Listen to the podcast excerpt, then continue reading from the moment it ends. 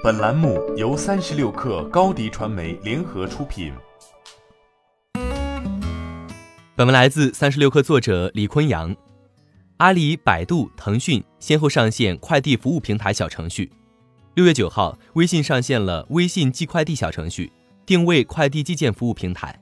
在微信搜索栏搜索“微信寄快递”即可进入该小程序，共设快递查询、寄快递、个人订单追踪及所关注快递三个功能性模块。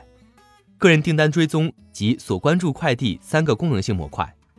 从微信寄快递小程序下单，目前支持韵达、中通、百世和京东四家快递公司进行配送，其中选择中通快递的费用最低，单件邮寄包裹最高重量可达五十千克。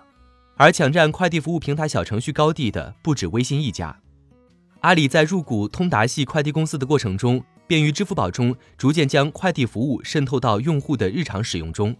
不论是菜鸟果果寄件小程序，还是便民生活中的我的快递，支付宝都结合了足够多的标品与非标品快递服务，同城直送、国际查件等都是基础功能完善后衍生出的新需求。其中涉及到的快递公司的种类和数量也很丰富。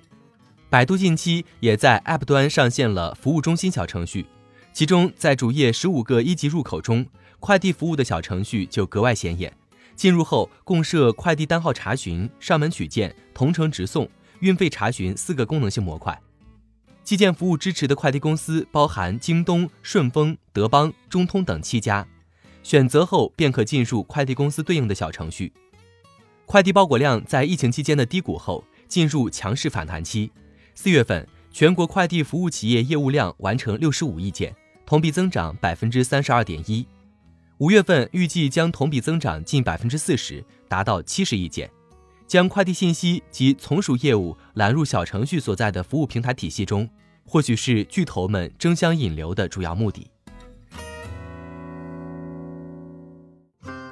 欢迎添加小小客微信。xs 三六 kr 加入三十六氪粉丝群。